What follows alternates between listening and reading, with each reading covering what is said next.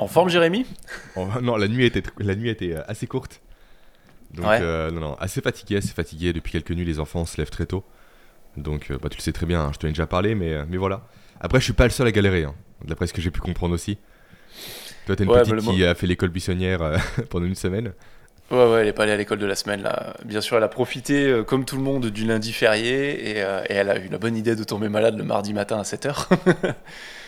donc bon, après, c'est pas sa faute, hein, mais angine blanche, 42 fièvre, donc pareil, la, la- la nuit a été, euh, pour dire, euh, enfin, la, la nuit, les nuits de la semaine ont été, euh, ont été compliquées, avec des vomis et compagnie, j'en passe.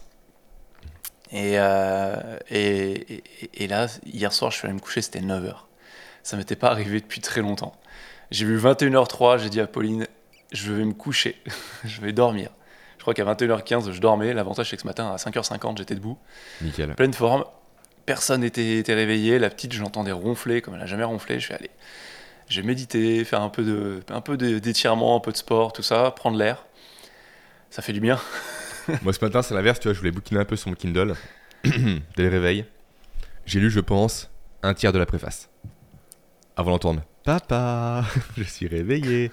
Et putain, Ça, ça me l'a fait hier matin. c'est terrible, c'est terrible. On peut rien Hier faire. matin, pareil, j'étais levé à 6h. Je me dis, putain, trop bien. J'ai pour... Là, avec, avec les jours qui se rallongent aussi, tu vois, naturellement, je me... tu te réveilles plus tôt en général. Mm. Et à là, 6h, je me mets debout. Je, fais... je passe à pas de loup dans la chambre de ma fille. Je me mets au canapé. Je me dis, allez, petite séance de méditation. Je me mets tranquille. Je crois que j'ai médité 25 secondes. Papa? Papa, qu'est-ce que tu fais au salon? Eh merde Je vais séparer. C'est 6h, dors Mais quelle horreur. Quelle horreur. Un truc qui marche assez bien chez nous, c'est une astuce euh, dont on n'a pas parlé, je crois, dans l'atelier gratuit. On a acheté un réveil lumineux avec Aurélie. Ouais, ça a pas marché, moi. Ah ouais, pourquoi? Elle le sort quand même? Mais, mais en fait, euh, elle, elle arrêtait pas de l'allumer. Euh, la Il est en hauteur, nous. Et euh, bah, nous, il n'y a rien en hauteur. Il n'y a rien en hauteur. Et pour le coup, en fait, à la base, c'était pour la, responsabilité, la responsabiliser sur son sommeil. Vu que toi, Mhm. je sais qu'ils ont des problèmes de sommeil, moi aussi. Et, euh, et le truc, c'est qu'elle l'allumait tout le temps. Et au final, on s'est rendu compte qu'elle dormait dans une chambre qui était ultra lumineuse. Donc, pas super, bonne, pas super bonne ambiance pour dormir. Et donc, on, on- on l'a enlevé. Pas lumineux éclairé toute la nuit. Hein. Lumineux, juste il s'allume le matin. Ouais, je Dès sais. qu'il est allumé, en fait, il peut sortir de la chambre. C'est le Bah, c'est- exactement ce qu'on a fait, sauf qu'elle euh, elle le prenait, elle l'allumait en pleine nuit. Ok, d'accord, ouais. Parce que euh, moi, le hack que j'ai trouvé par rapport à ça, par chance, le disjoncteur est vraiment très bien fait, vu que c'est une maison neuve. Et en fait, chaque prise limite à son propre disjoncteur. Donc Ouais. je coupe au disjoncteur le réveil, et après j'adapte le matin quand je peux le réveiller ou pas le réveiller.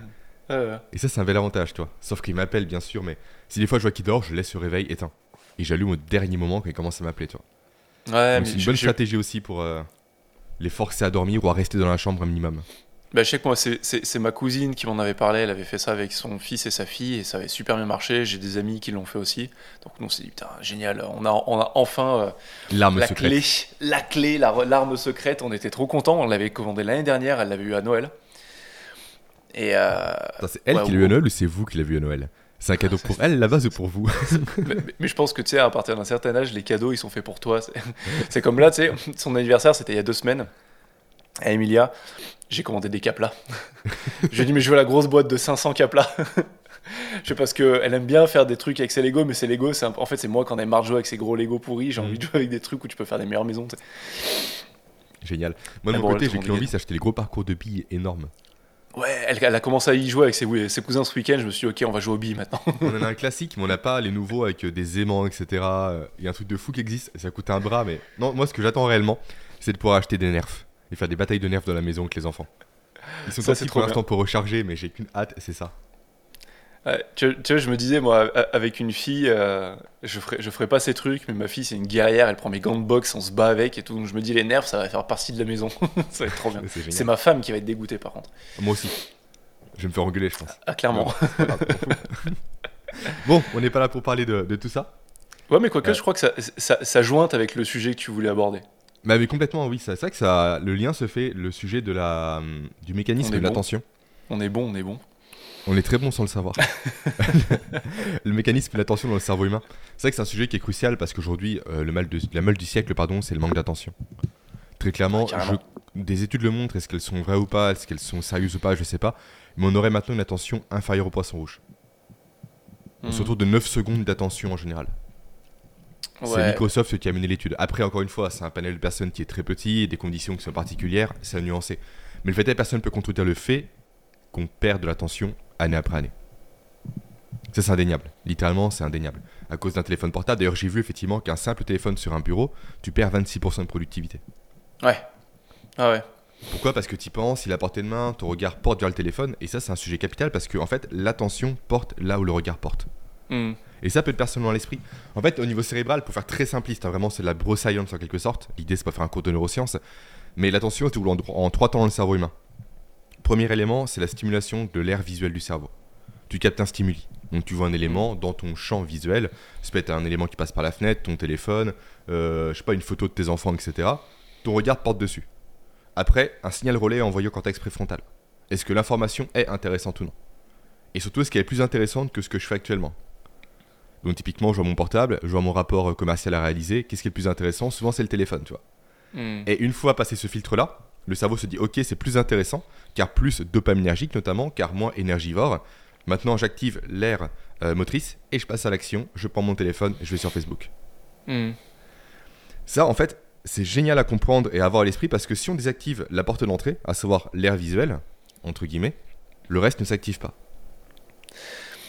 T'as entièrement raison. Tu vois, cette étude, je l'ai vu passer depuis des années là sur, euh, sur la capacité euh, d'attention et je sais qu'il y a Nir Eyal qui a sorti un super bouquin qui s'appelle Indistractable et qui est très facilement transposé en français Indistractible. Mais je crois que quand il a été, euh, il a été traduit, ils ont, je sais pas comment on se démerde en France, mais ils ont pris un autre nom.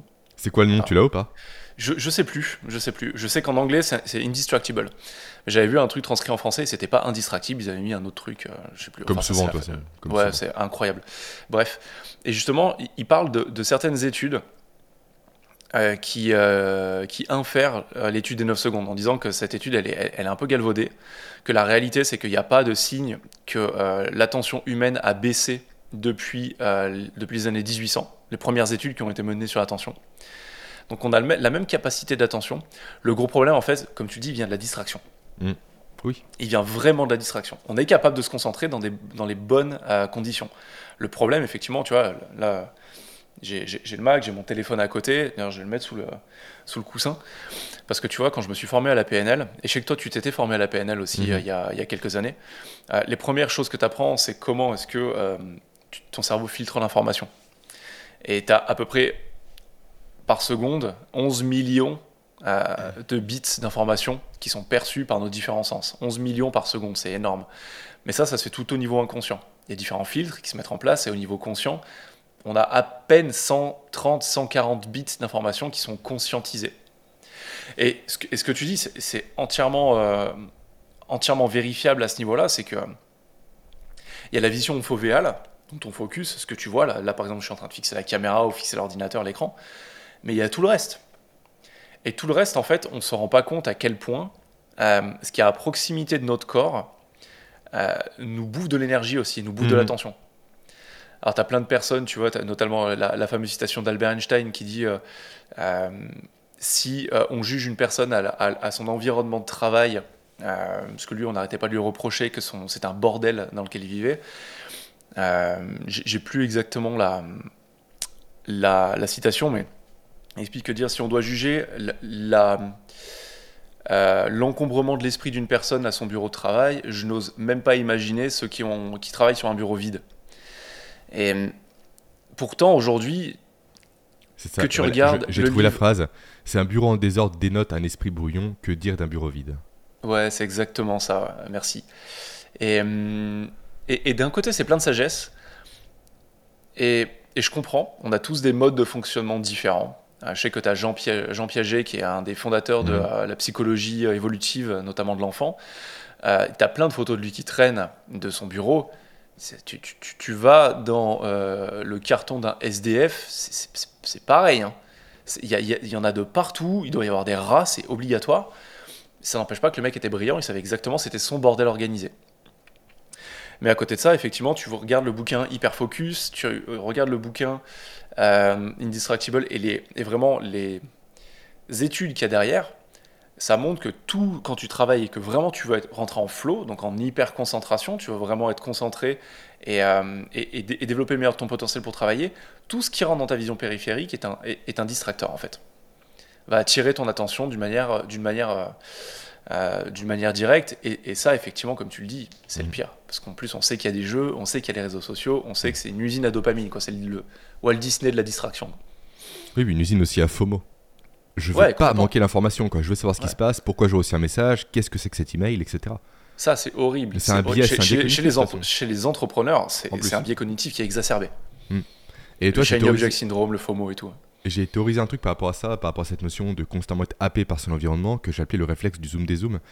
En fait, simplement, pour moi, au niveau évolutif, à l'époque préhistorique, il y avait deux types d'hommes à une époque. Ceux qui uniquement pouvaient faire une tâche en étant hyper concentrés, mais vraiment focus à 200% que ça. En fait, le regard est focus que sur une seule tâche, comme la cueillette de baie. Et ceux qui avaient la capacité justement de jongler entre être hyper focus et analyser l'environnement pour repérer le danger. Hmm. Et pour moi, la première catégorie d'hommes s'est fait bouffer par des tigres à dents de sable, grosso modo, ils sont tous morts. Et la seconde, par contre, qui avait cette capacité à zoomer et à dézoomer, donc zoomer sur la tâche, dézoomer sur l'environnement, toutes les poignées de secondes ont survécu. Parce que qui dit anticipation du danger dit capacité à survivre beaucoup plus facilement.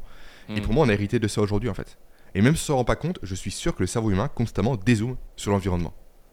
Il passe de OK, je fais ma tâche, 5 secondes plus tard, je dézoome. C'est inconscient, on ne le perçoit pas, on ne le voit pas. Mais en fait, à chaque fois qu'on fait ça, de une, on peut être tenté de prendre son téléphone, de regarder une photo, de regarder par la fenêtre et j'en passe. Et de deux, même si on le fait pas, ça puise de l'énergie. Littéralement, tu l'as dit, parce que c'est un combat perpétuel entre j'ai ma tâche à faire, mais je perçois qu'il y a beaucoup de choses autour de moi super intéressantes. Et il faut que je lutte pour revenir sur ma tâche. Donc on se vide de son énergie au quotidien à cause de ça et on se rend pas compte, j'en suis convaincu à 100%.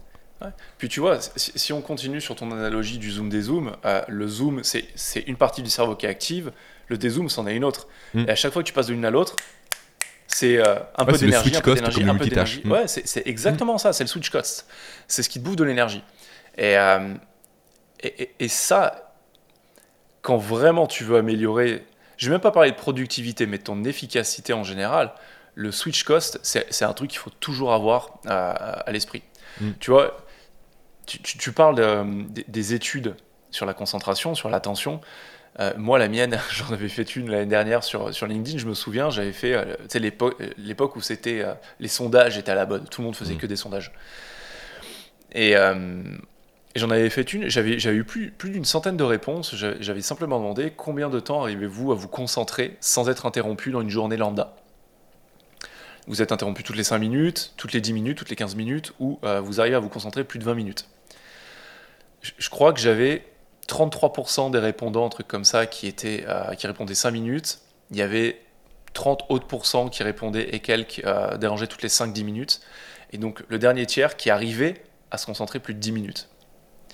Et, j'avais mis ce seuil maximum de 20 minutes parce que quand tu regardes les travaux de Steven Kotler, qui est un expert de, de la haute performance et notamment du flow, il s'inspire énormément des. Euh, il, a le Flow Research Project, euh, où euh, ils ont plein, de, plein de, formations spécialisées, de recherches spécialisées sur le flow.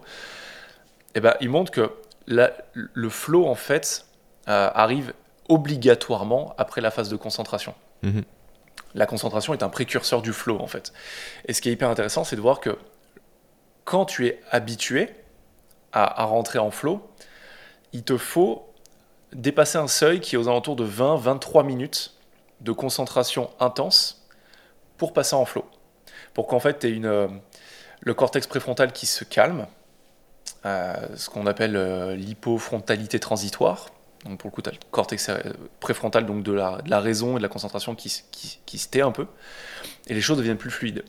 Et ce qui est hyper intéressant justement dans cette étude, même, je même si c'est qu'une centaine de personnes, c'est de voir que dans tous les cas, allez, on va dire à la louche, 70-80% des personnes qui sont incapables de rentrer en état de flow, simplement parce qu'elles n'arrivent pas à se concentrer plus de 15 minutes sur une tâche. Donc elles sont, elles sont tout le temps sur le mode zoom des zooms, zoom, zoom des zooms, comme tu dis. Mm. Et ça, ça veut dire qu'à chaque fois que tu fais ça, c'est switch cost à fond. Je, vais, je vais extrapoler, mais à midi, tu es grillé. À midi, en fait, tu plus d'énergie, tu plus de volonté, tu plus de capacité de concentration.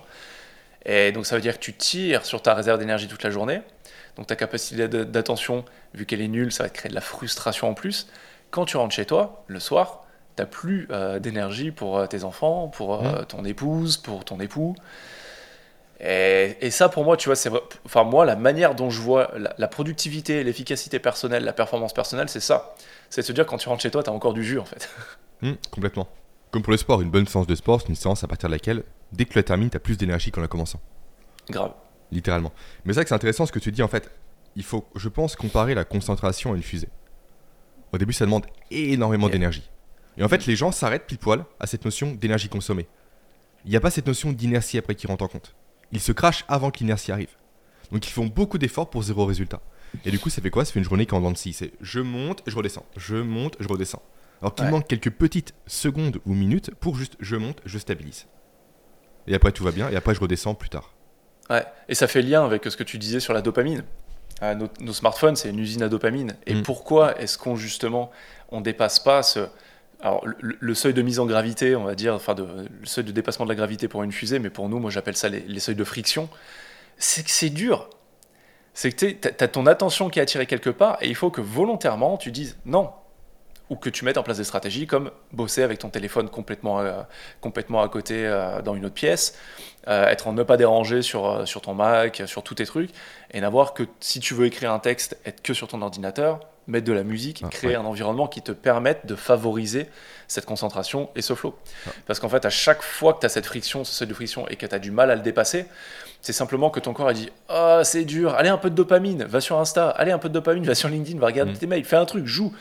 Là, mon frère, hier, m'a envoyé euh, un, un lien en me disant Ah, trop bien, euh, Netflix, ils ont sorti des jeux. Et il y a un reboot du euh, Tortue Ninja que, sur De- lequel je de- jouais sur la Super NES. Nintendo. Ouais. Ouais. Je l'ai téléchargé, j'y ai joué, je me suis dit Oh, non, non, faut absolument que je le supprime de mon téléphone, sinon moi je suis foutu, je bosse plus. Ah, tu sais quoi, je viens d'acheter ça à l'instant même. hein. Le nouveau Zelda, ça fait 7 ans que j'attends. Mais oui, mais ça fait 6 mois que tu m'en parles. Donc 7 ans que j'attends, je l'ai enfin. Donc là, je sens. Mais encore une fois, ça pour moi, c'est ma récompense de la journée. mais grave. En fait, littéralement, je vais y jouer uniquement que si ma journée était bonne et productive. En fait, c'est ma dopamine à moi. Ma dopamine, elle est là, quoi. Ouais. Et elle va pas arriver tout à l'heure, elle va arriver à la fin de ma journée. Ok, ma journée était bien, j'accomplis mes buts de la journée, maintenant je peux jouer. Ouais. Mais c'est Ce pas l'inverse dis- en fait. Ouais, ce que, ce que tu dis, c'est, ça, va, ça, ça continue dans le cadre du livre Indistractible. Tu vois, il y a, il y a un concept dont il parle, Nirayal, c'est celui de pacte.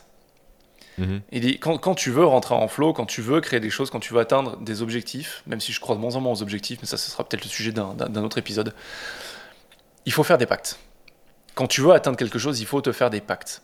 Moi, je sais qu'il y a plein de choses que j'adore faire, mais, mais tu te dis, j'aurai le droit de le faire que quand j'aurai fait ça. Il n'y a pas de notion de j'y suis arrivé ou j'y suis pas arrivé. Mais c'est je suis passé à l'action, que je réussisse ou que je réussisse pas, dans tous les cas, j'aurais fait le truc et j'aurai le droit de m'accorder une récompense. Alors, il faut pas que ce soit un gâteau, un truc comme ça. Mais effectivement, c'est de se dire, moi c'est pareil, les jeux, les choses comme ça, j'aime bien y jouer le soir. Mais c'est que le soir. Ça n'empêche pas que des fois, dix fois par jour, je me dis, ah, j'ai trop envie d'aller y jouer. Mhm. Ou des fois, j'ai trop envie de finir cette série, ou j'ai trop envie de lire ce manga, de connaître la suite. Les pactes sont hyper importants. Moi de mon côté, ce que je vais mettre en place à mes clients, c'est un système d'enveloppe que j'aimerais Ouais. mettre en place par dopamine, je t'en ai déjà parlé. En fait, tu prends, tu listes tes récompenses, euh, typiquement un carreau de chocolat, typiquement un massage, pas mal de trucs un peu euh, juste futiles mais assez satisfaisants pour vouloir les décrocher. Dans le lot, tu mets une méga récompense de ouf.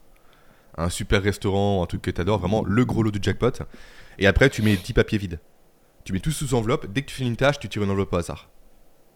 Et en fait, tu reproduis typiquement la stratégie employée par les casinos. quoi Mm. avec cette notion de je lance un dé, potentiellement je gagne très peu, potentiellement j'explose tout, potentiellement j'ai rien. Et ça c'est Mm. ultra dopaminergique. Parce que le hasard fait partie de la dopamine aussi. Parce que je sais pas ce que je vais avoir. Typiquement c'est comme ça que fonctionne Facebook, Instagram et bien autres. J'ai une notification, je sais pas ce qu'il y a derrière, mais je veux le savoir. Pourquoi? Parce qu'au niveau évolutif, la connaissance c'est la survie. Plus je connais de choses sur mon environnement, plus je maximise mes chances de survie. Et ça, on la conserve en nous. Et vraiment, c'est pour ça que les gens sont perfusés aux informations. C'est pour ça Ouais. que BFM cartonne. C'est de l'information continue, parce qu'en continu, je sais ce qui se passe dans le monde. Et au niveau de mon cerveau ancestral, grosso modo, c'est OK, plus j'ai d'infos, plus je maîtrise mon environnement, plus je vais survivre. Mm. Et ça, encore une fois, on l'a hérité. Et c'est pour ça pour... que, selon moi, la psychologie évolutive, c'est vraiment une science essentielle à avoir à l'esprit.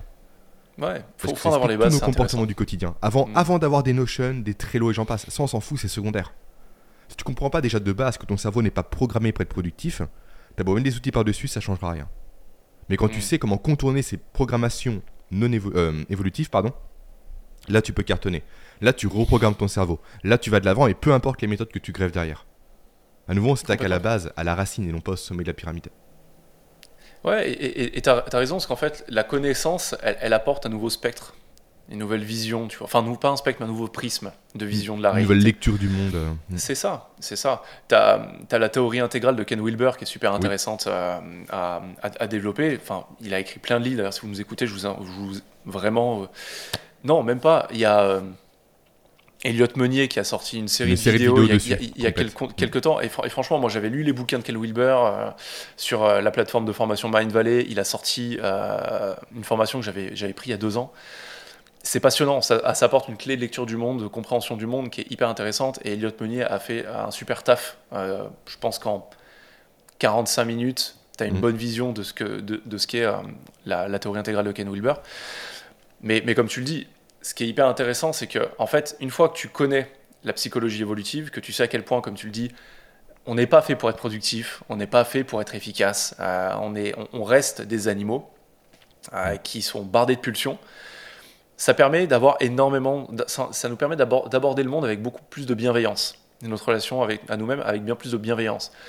Plutôt que de se dire, pourquoi j'arrive pas à me concentrer, pourquoi ci, pourquoi ça, c'est oh, tiens, je suis tombé dans tel biais. Oh, bah oui, c'est normal que je réagisse comme ça, parce que intuitivement, euh, je réagis de cette manière. Maintenant, la question que je dois me poser, c'est comment est-ce que je veux répondre? Je suis plus en réaction. Moi, ce que je veux, c'est ça, parce que ma mission, elle est là, parce que mon objectif, il est là, parce que mon drive, il est là. Et, et- et ça permet de le faire avec une certaine légèreté. Tu vois, sans se mettre la pression, la rate au courbouillon en disant Ah non, je suis nul, je devrais pas faire ça, j'arrête pas de foirer. Non, c'est normal. Jérémy et moi, ça nous arrive aussi tout le temps de tomber dans ces pièges. Et, mais par contre, ce qui est intéressant, c'est la rapidité avec laquelle tu vas percevoir le Mm. piège, même au bout d'un moment avec assez d'entraînement avant de tomber dedans, et te dire ok, stop, je bloque, je respire, je me calme, hop, je repars, je réoriente. Ça demande beaucoup d'énergie au début, mais plus tu le fais, moins ça en demande. Et euh, justement, pour limiter le piège, du moins de la distraction, comme on l'évoquait en début de podcast, vraiment rangez votre bureau. Mm. C'est quoi à dire Mais je dis pas non plus la théorie du bureau vide, effectivement, mais juste ayez sur votre bureau que ce, ce dont vous avez besoin pour travailler sur la tâche à l'instant T. Ni plus ni moins. Le reste, on s'en fout. Et moi, le hack que j'ai à mon niveau, vu que j'écris très souvent des scripts, des, euh, des posts LinkedIn et j'en passe, c'est me servir non pas de mon ordinateur, mais de mon iPad pour écrire. Mm. Parce que l'iPad, justement, pour changer d'application, il y a plus de friction que sur l'ordinateur. Mm. Quand tu es sur Notion sur Internet, en un clic, tu es sur Facebook. En un clic, tu es sur euh, WhatsApp. En un clic, tu es sur euh, TikTok. Mm. Donc vraiment, créer des barrières pour justement limiter la distraction. On a parlé de OneSec, il y a quelques épisodes en arrière. Ouais. J'ai également Call Turkey qui est génial, qui est un bloqueur carrément de site web. J'ai euh, Newsfeed Eradicator que je t'ai partagé il y a quelques Ouais. euh, semaines en arrière qui Et bloque carrément les j'utilise feeds. maintenant sur LinkedIn, sur Insta, sur En fait, il n'y a plus rien sur Facebook, LinkedIn, Instagram. Tous les feeds sont Mhm. bloqués. Juste, en fait, il faut comprendre à nouveau que ces sites-là sont plus forts que vous. Parce qu'ils reposent à nouveau sur les mécanismes évolutifs. Votre cerveau est drogué avec ces sites-là. Il est dépendant à ces sites-là. C'est comme ça, il y a des neuromarketeurs experts derrière. Vous pouvez pas lutter. Ou si vous luttez, ok, vous allez vous épuiser. Donc à nouveau, comme pour le Nutella. Si un pot chez vous, vous allez le manger. S'il reste au supermarché, vous n'allez pas le toucher. C'est pareil, ne laissez pas la tentation dans votre zone, tout simplement, de vue. Parce que Mhm. dès qu'elle y sera, ça sera foutu.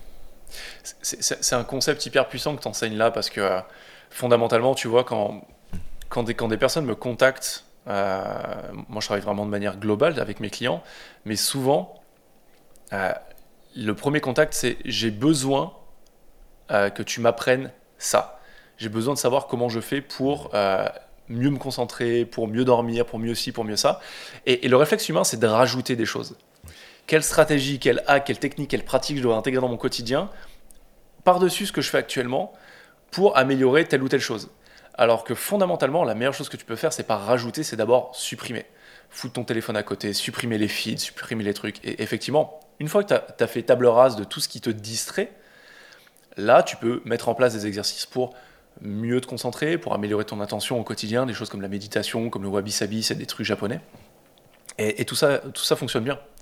Et C'est le concept de, de Via Negativa. Voilà, je suis en aparté, Ouais, mais la- popularisé ouais, ouais, la par Nassim Nicolas. Taleb, c'est retirer avant d'ajouter. Si vous voulez perdre du poids, commencez par retirer le burger avant d'ajouter de la salade en plus. Complètement, complètement. C'est aussi bête que ça. Ouais.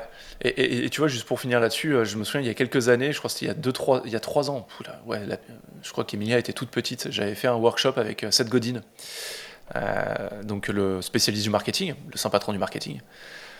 Et dedans, en fait, à un moment, nous, euh, c'était un truc sur le storytelling que j'avais fait.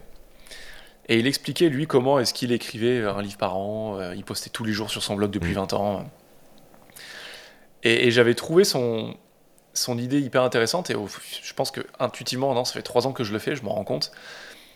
Mais il dit aujourd'hui, quasiment tous ceux qui sont sur Internet, qui travaillent sur Internet, ou les professions en général, ont un Mac, un iPad et un smartphone, et un iPhone. Ou euh, une tablette, euh, un PC euh, et, et, un téléphone à côté, un smartphone non, non Apple. Et en fait, moi, ce que je fais, c'est je dédie des tâches à chaque, à, à, chaque outil, à chaque device. Mon Mac, c'est pour le travail. Mon téléphone, c'est pour les appels, c'est pour les réseaux sociaux, c'est pour ce genre de choses mon iPad, euh, c'est pour la créativité.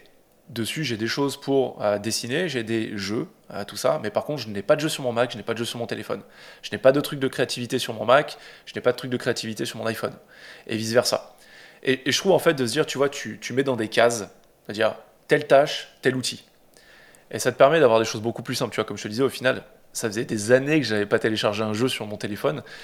Et, et, le fait de le télécharger sur le coup, mets dans les secondes qui ont suivi, je me suis dit, un sentiment de dire non, non, non, non, mm. Il y a, on a dit depuis des années, il n'y a pas de jeu sur le téléphone. J'ai fait une partie, je l'ai supprimé.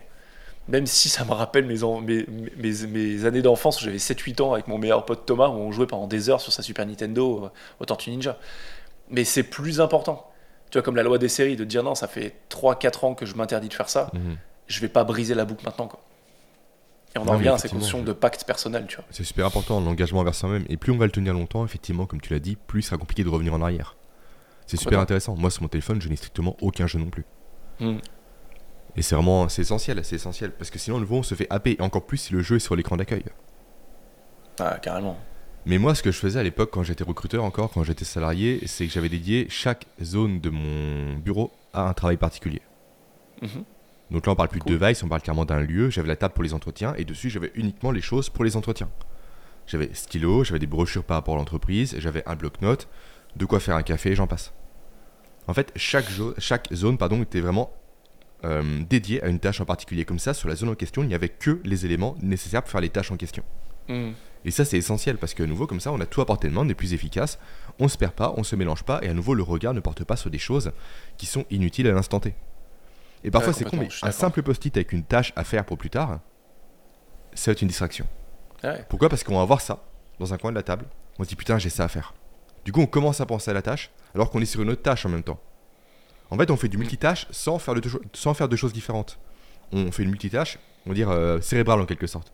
Tu mm. jongles entre plusieurs tâches à ton niveau, au niveau du cerveau, et tu t'épuises littéralement à cause du switch host dont on a parlé ensemble. Mm. Complètement. Cette stabilité mentale, elle est hyper importante et elle se crée.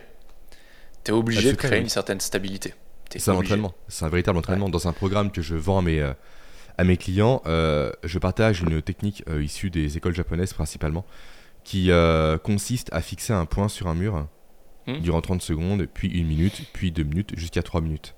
L'idée, c'est de fixer uniquement le point et de ne pas détourner le regard on peut accepter effectivement que le regard se détourne, mais il faut avoir la, conscience, l'habilité à se dire ok, mon regard part, je le recentre. Hmm. Et c'est uniquement en faisant ce va-et-vient qu'on va muscler simplement l'air visuel. À se dire ok, maintenant mon regard reste fixe sur ma tâche. Et comme ça, l'attention que j'ai, que je porte moi, se dirige uniquement et focalisée uniquement sur ma tâche en cours et pas sur le reste.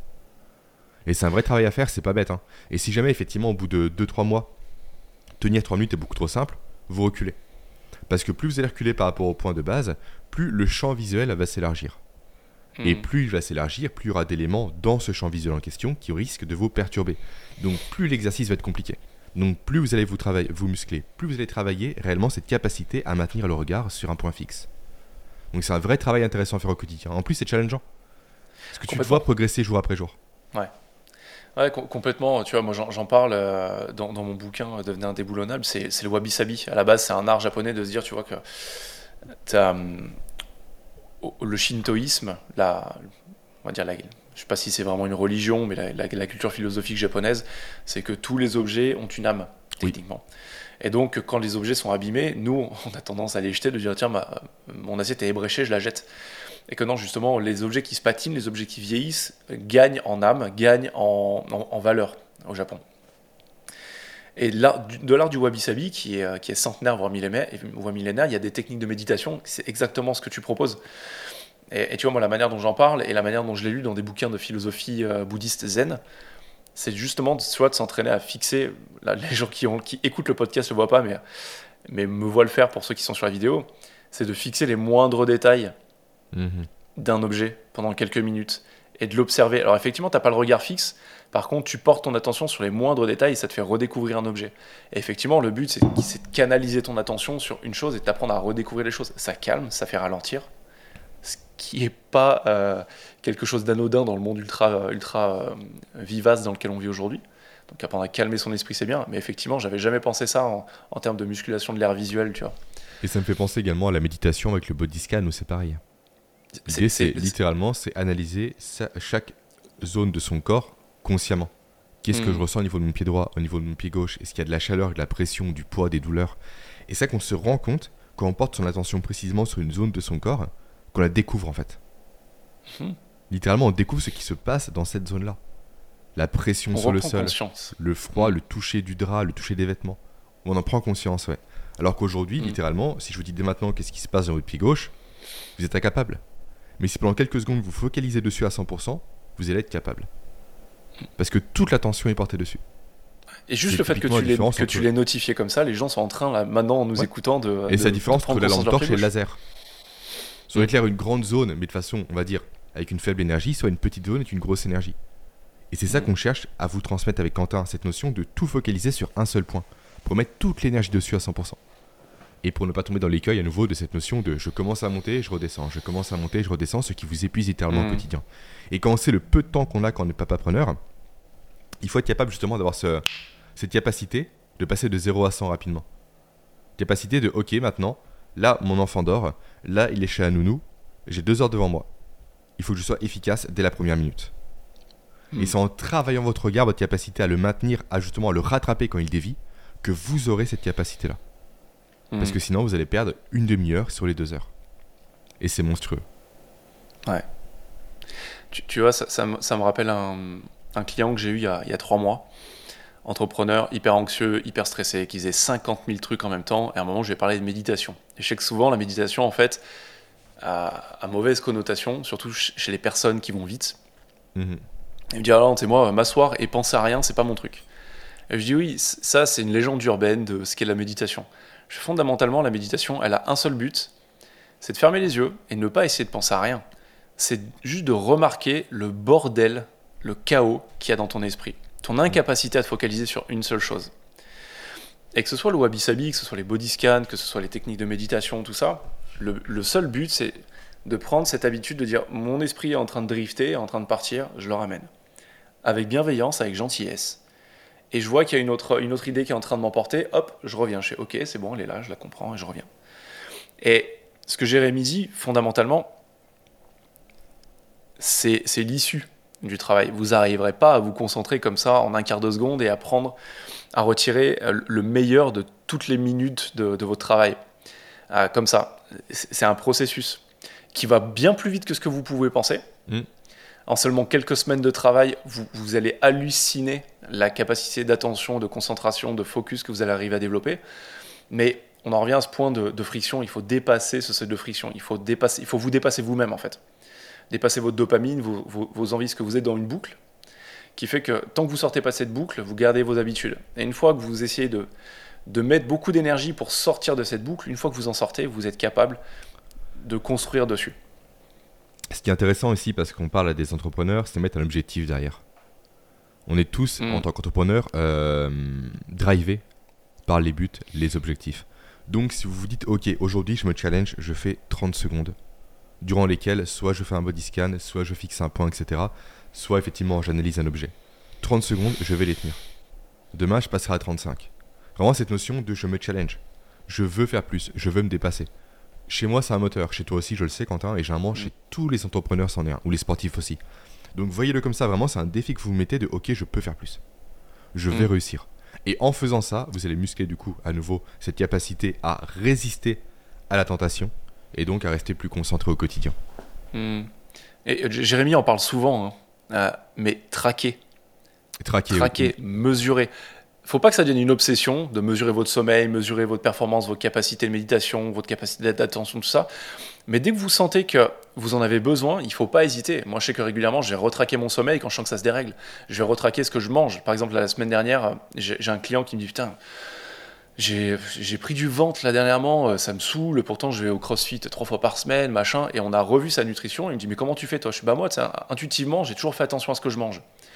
Donc, fondamentalement, je sais combien de calories euh, je prends. Et sur le coup, je lui ai envoyé plein de documents que j'ai rédigés pour d'au- pour d'autres clients. Je lui ai envoyé une app euh, que j'aime bien pour traquer, pour comprendre en fait le nombre de calories qu'il y a par aliment et de quoi est composé en termes de calories ta journée, de, sur ce que tu manges. Et je me suis dit, tiens, je, vais, je m'y remettre moi aussi. Et là, horreur Je me suis dit, en fait, mon ego a parlé parce que j'étais complètement à côté de la plaque. Je me rends compte que je suis en déficit de calories de 600 calories par jour par rapport à l'objectif que j'ai actuellement. C'est simplement que les quatre dernières années, j'avais un objectif, j'avais pris des habitudes de manger d'une certaine manière, sauf qu'aujourd'hui, mes objectifs ont changé, mais mon alimentation a, a évolué. Donc je me dis, c'est bon, elle a évolué, c'est suffisant. Non, ça l'est pas. Donc là, je vais commencer, de- depuis hier, j'ai commencé à retraquer. Et ça va durer trois semaines, un mois. Après, j'arrêterai. Et si un jour mon, obje- mon objectif évolue, ou je sens que je repère du poids, ou que j'en prends trop, je retraquerai. Faut, c'est pas quelque chose de constant. Mais si vous voulez des objectifs, vous devez mesurer. Dans tous les cas, on ne peut améliorer que ce que l'on mesure. Mm. Sinon, on part avec zéro base, il n'y a pas d'évolution, il n'y a rien. Donc, effectivement, traquer les choses. Et comme le dit Quentin, c'est pas un traquage ad vita aeternam. Tous les six mois, faites-le. Tous les trois mois, peu importe. Comme vous le sentez. Mais moi, je traque euh, plus. J'ai arrêté pour l'instant, mais je vais apprendre, je pense, bientôt. Au niveau du sommeil, automatiquement, c'est mon téléphone qui le fait, donc j'ai rien à faire. Mais au niveau de mes habitudes, de mes calories, par contre, ça, je les tiens, je le sais. Mais il y a beaucoup de choses que je ne traque plus. Et je le vois parfois, ne pas traquer fait que je ne fais plus les choses. Hmm. Parce que, à nouveau, il n'y a plus cette notion de pack dont tu as parlé. J'ai plus ce contrat en fait qui me dit que tous les soirs, est-ce que j'ai rempli mon contrat? Est-ce que l'engagement que j'avais envers moi-même, est-ce que je l'ai tenu? J'ai plus de compte à rendre. Même c'est qu'à un ordinateur, qu'une feuille Excel, on s'en fout. C'est des comptes que vous avez à rendre. Effectivement, si vous avez une habitude à faire et que vous voyez que durant 15 jours vous l'avez pas faite, en fait, vous pouvez pas vous mentir. L'ordinateur le sait, vous avez traqué les choses, vous voyez que c'est pas en place. Donc automatiquement, vous en Mhm. prenez davantage conscience et vous serez davantage motivé et mobilisé pour reprendre l'habitude en question. C'est ça l'avantage du tracking. C'est pas vous faire littéralement chier au quotidien, ça prend 5 minutes. Ça, c'est des fausses idées, quoi. Le truc le plus long, c'est mettre en place tout simplement le tableau Excel, le tableau sur Airtable ou l'application qui va bien. Le reste, ce ne sont que Mhm. des clics. Et ça prend quelques petites secondes à faire au quotidien et les résultats sont monstrueux derrière.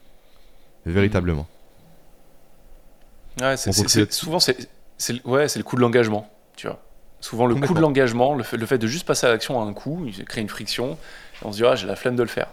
Mais s'engager à prendre le temps de créer ce tableur, de créer ce truc sur Airtable, sur Notion, télécharger l'app, la paramétrer, euh, faire comme moi je l'ai fait hier, prendre les, le quart d'heure, 20 minutes de se dire, ok, au petit déjeuner je mange ça, au déjeuner je mange ça, le soir je mange ça, mes snacks c'est ça, combien ça fait de calories, et quel est mon objectif derrière. Ça vous prend 15-20 minutes, il faut le faire, il faut dépasser, mais une fois que c'est fait, vous êtes engagé dans le processus, c'est le doigt dans l'engrenage. Et encore mieux, euh, engagez-vous envers quelqu'un. Ouais. Là, c'est ce qu'il y a de mieux. Et le mieux du mieux, c'est jouer sur un biais cognitif qui est la version à la perte. Vous donnez un chèque euh, de 300 euros, de 500 euros, peu importe, à un ami à vous. Et vous lui dites simplement, si je tiens pas mon habitude durant X mois ou X semaines, tu l'encaisses sur le parti politique que j'aime pas. Mm. Là, vous verrez que vous allez passer à l'action. Ouais, complètement. Littéralement. C'est le game changer. Vraiment une somme que vous voulez pas perdre, sans qu'elle vous mette en péril, bien évidemment, qui va être attribuée, si vous ne bougez pas, à un parti politique que vous détestez, ou à une asso que vous détestez. Il n'y a pas mieux. Littéralement, il Ouais, n'y a pas mieux, et- parce que l'aversion à la perte, c'est le plus gros biais cognitif quasiment. Et, et si vous savez pas envers qui vous engagez, euh, engagez-vous envers nous-mêmes. Euh, je sais que Jérémy est pas mal présent sur LinkedIn, moi je suis plus, euh, plus présent sur Instagram. On a créé le compte Instagram Papapreneur, enfin. Donc, Le compte envoyez-nous un message. bientôt. Vous, vous- vous voulez changer quelque chose En- Envoyez-nous un message. Vous nous taguez sur les réseaux sociaux, sur Instagram ou sur LinkedIn. Vous dites, ouais, je m'engage à faire ça, ça, ça et ça. Et voilà, au moins vous l'aurez dit. Et, euh, et- nous, on vous répondra, vous verrez. Clairement, clairement. Et l'autre élément également qu'on n'évoque jamais, mais pensez à noter le podcast. Ouais. Sur Apple Podcast notamment. On en a parlé la semaine dernière, mais on va le repréciser maintenant à chaque fois, c'est important pour nous. C'est comme ça qu'on va gagner de la visibilité aussi, qu'on va se faire connaître et gagner également en valeur perçue. Donc euh, ça prend quelques minutes.